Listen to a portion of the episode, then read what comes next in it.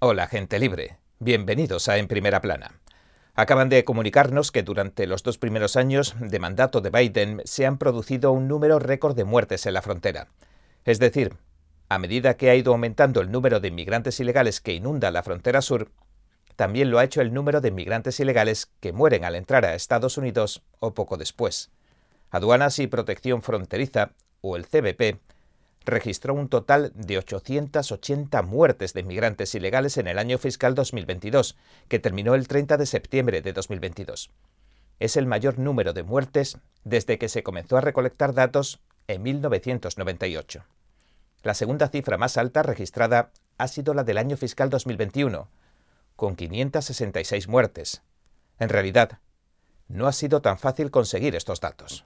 El Epoch Times presentó una solicitud de libertad de información en octubre de 2022 para obtener los resultados de los datos de los dos últimos años fiscales, después de que la administración Biden rompiera una política de larga data y dejara de divulgar públicamente las cifras. El CBP respondió a nuestra solicitud de libertad de información el 18 de enero. Pero con anterioridad a estos dos últimos años, en 2020, el CBP publicó que el número de muertes registrado cerca de la frontera sur fue el más bajo de todos los que se conocen. 247 inmigrantes ilegales fallecidos. En el año fiscal 2019 murieron 300. En este gráfico del Epoch Times se puede ver el número de muertes de inmigrantes ilegales en la frontera entre Estados Unidos y México, según lo que informó Aduanas y Protección Fronteriza. El Valle del Río Grande en Texas y el sector de Tucson en Arizona han sido tradicionalmente los sectores fronterizos más mortíferos. El río y el calor del verano se cobran el mayor número de vidas. Y por otro lado, los contrabandistas dejan morir a los inmigrantes heridos y enfermos. Sin embargo, el sector de Del Río, de Texas, que incluye Eagle Pass, se llevó la peor parte de las muertes el año pasado, con 255. La mayoría de las muertes en esta zona se debieron a ahogamientos en los engañosos rápidos del Río Grande. Pero en este total también se incluyen las muertes de extranjeros ilegales que introdujeron de contrabando en un camión con un remolque cerrado, no sé si lo recordarán, y que apareció cerca de San Antonio el pasado mes de junio. Las muertes en el sector de Del Río durante los dos últimos ejercicios fiscales fueron superiores a las de los 15 años anteriores juntos. El sector también se ha convertido en el epicentro de los cruces ilegales masivos. Este gráfico del Epoch Times muestra el número de muertes de inmigrantes ilegales en la región fronteriza de Del Río, Texas, según los datos de Aduanas y Protección de Fronteras. Los datos del CBP incluyen una nota a pie de página en la que se indica que, cito, los datos pueden estar sujetos a cambios en función de los nuevos descubrimientos de restos y de las posibles fechas de fallecimiento que determina un médico forense. Pero este número tan dramático, lamentablemente, podría ser mucho mayor, porque los datos del CBP pueden no llegar a contabilizar todas las muertes de inmigrantes, porque los agentes de la patrulla fronteriza tampoco participan en todos los descubrimientos. Las oficinas de los alguaciles, de los sheriffs, tienen su propio recuento de cuerpos que descubren los rancheros, los cazadores u otras tantas personas. Y estos cadáveres suelen ser de personas que caminan por ranchos remotos para eludir los controles de carretera de la patrulla fronteriza. En ocasiones, se encuentran cuerpos entre 60 y 100 millas de la frontera. El excomisionado del CBP, Mark Morgan, dijo que estas cifras del CBP solo son la punta del iceberg de las muertes de inmigrantes. Le dijo al Epoch Times el 19 de enero lo siguiente. Cuando aumentas el número de extranjeros ilegales que están viniendo en un 500%, aumentas todo el sufrimiento, las tragedias y las acciones inhumanas que conlleva esto. Todo aumenta. Aumenta el número de los que se ven sometidos al tráfico de personas. Aumenta el número de los que son agredidos sexualmente. Aumenta el número de los que se mueren. Es un juego de números. Las detenciones de extranjeros ilegales a lo largo de la frontera sur por parte de la patrulla fronteriza aumentaron exponencialmente tras la toma de posesión del presidente Joe Biden. Sorprendieron a más de 1,6 millones de extranjeros ilegales durante el año fiscal 2021 y 2,2 millones en el año fiscal 2022, según los datos del CBP. En comparación, en el año fiscal 2020 se produjeron poco más de 400.000 aprehensiones a lo largo de la frontera sur. El número de cruces ilegales se ha más que triplicado desde 2020, al igual que el número de muertes. Morgan afirmó lo siguiente. Biden tiene las manos manchadas de sangre. Sabe que esto está ocurriendo y sabe que los inmigrantes están muriendo. Sabe que los inmigrantes están siendo asaltados, sabe que las inmigrantes están siendo violadas y sabe que los inmigrantes se ven sometidos a la trata de personas. Sin embargo, el secretario del Departamento de Seguridad Nacional de Biden, Alejandro Mayorkas, mantiene que la frontera es segura. Dijo en una conferencia de prensa el 5 de enero lo siguiente. He estado en la frontera casi 20 veces y puedo dar fe del firme compromiso de la Fuerza de Trabajo del Departamento de Seguridad Nacional para asegurar nuestra frontera, hacer cumplir nuestras leyes y construir procesos de inmigración seguros, ordenados y humanos en condiciones extremadamente difíciles. Mallorcas también dijo en referencia al título 42, a la orden de salud pública que permite a los agentes de la patrulla fronteriza expulsar de vuelta a México rápidamente a algunos extranjeros ilegales lo siguiente. Permítanme ser claro, con el título 42 o sin él, la frontera no está abierta. Fin de la cita. El CBP, por su parte, no quiso hacer comentarios a The Epoch Times sobre el aumento de las muertes. En el sur de Texas, el ayudante del sheriff del condado de Brooks, Don White, del equipo de búsqueda y recuperación de tierras remotas y salvajes, se ha ofrecido como voluntario para buscar heridos y muertos.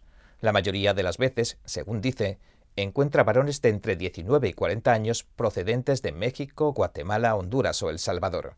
En 2022 se encontró 91 cadáveres, una cifra inferior a la del año anterior, inclusive, que batió el récord, con 119. En comparación antes de Biden, en 2020 se encontraron 34 cadáveres. El sheriff del condado de Brooks, Benny Martínez, calcula que por cada cadáver que encuentran hay otros 5 o 10 que nunca se recuperan. Martínez, un demócrata, nos dijo en una entrevista hace algún tiempo lo siguiente.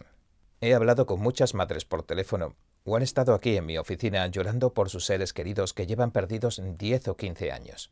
Nuestro terreno es muy arenoso. Estamos a unos 30 metros sobre el nivel del mar.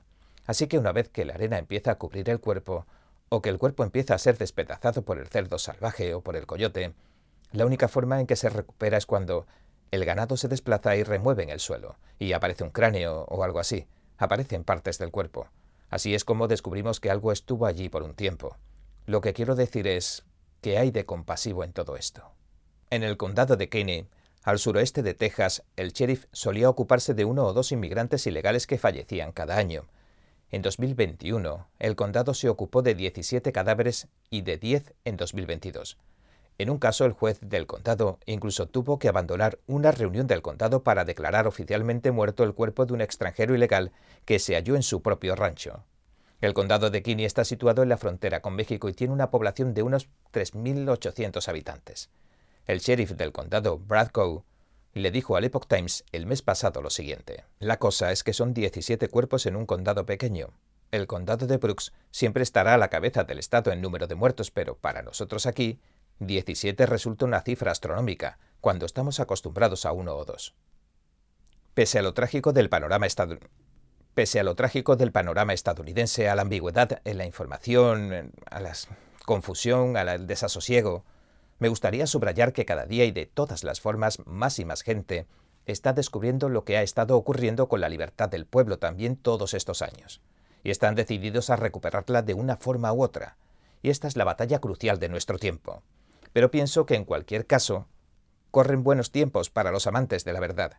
Con plataformas como el Epoch Times y redes sociales como la nueva Twitter y otras tantas, estamos recibiendo más de lo que pedimos e incluso más de lo que queremos.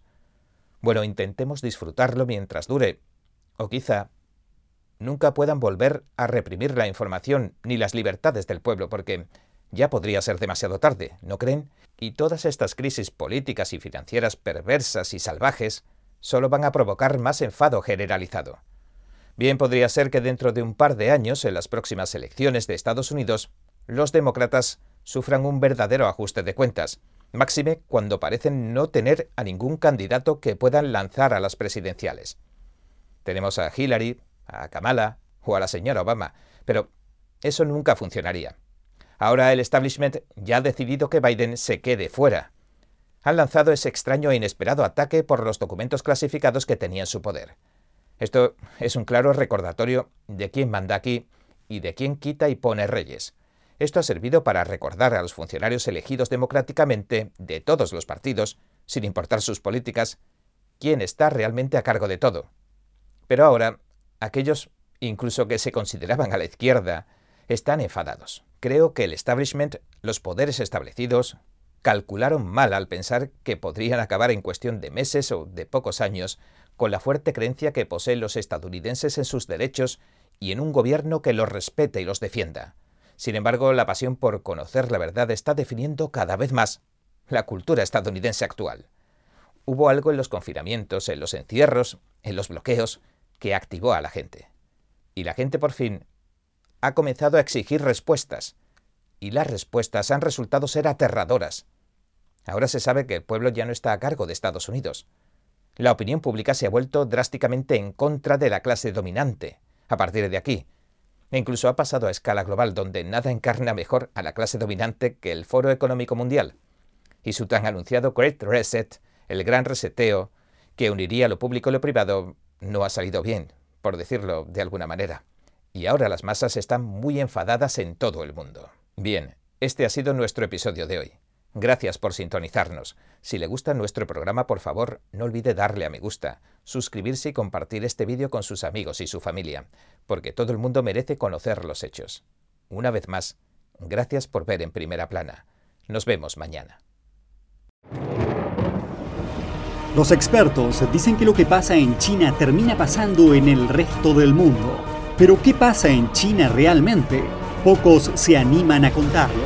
Censura y ocultamiento, persecución de creencias, vigilancia extrema y crédito social. Mírelo antes en China en Foco y entérese de primera mano de noticias que le gustaría saber antes que nadie. Mírenos en YouTube y en Epoch TV del Epoch Times en español, de lunes a viernes a las 7 de la tarde, hora del este.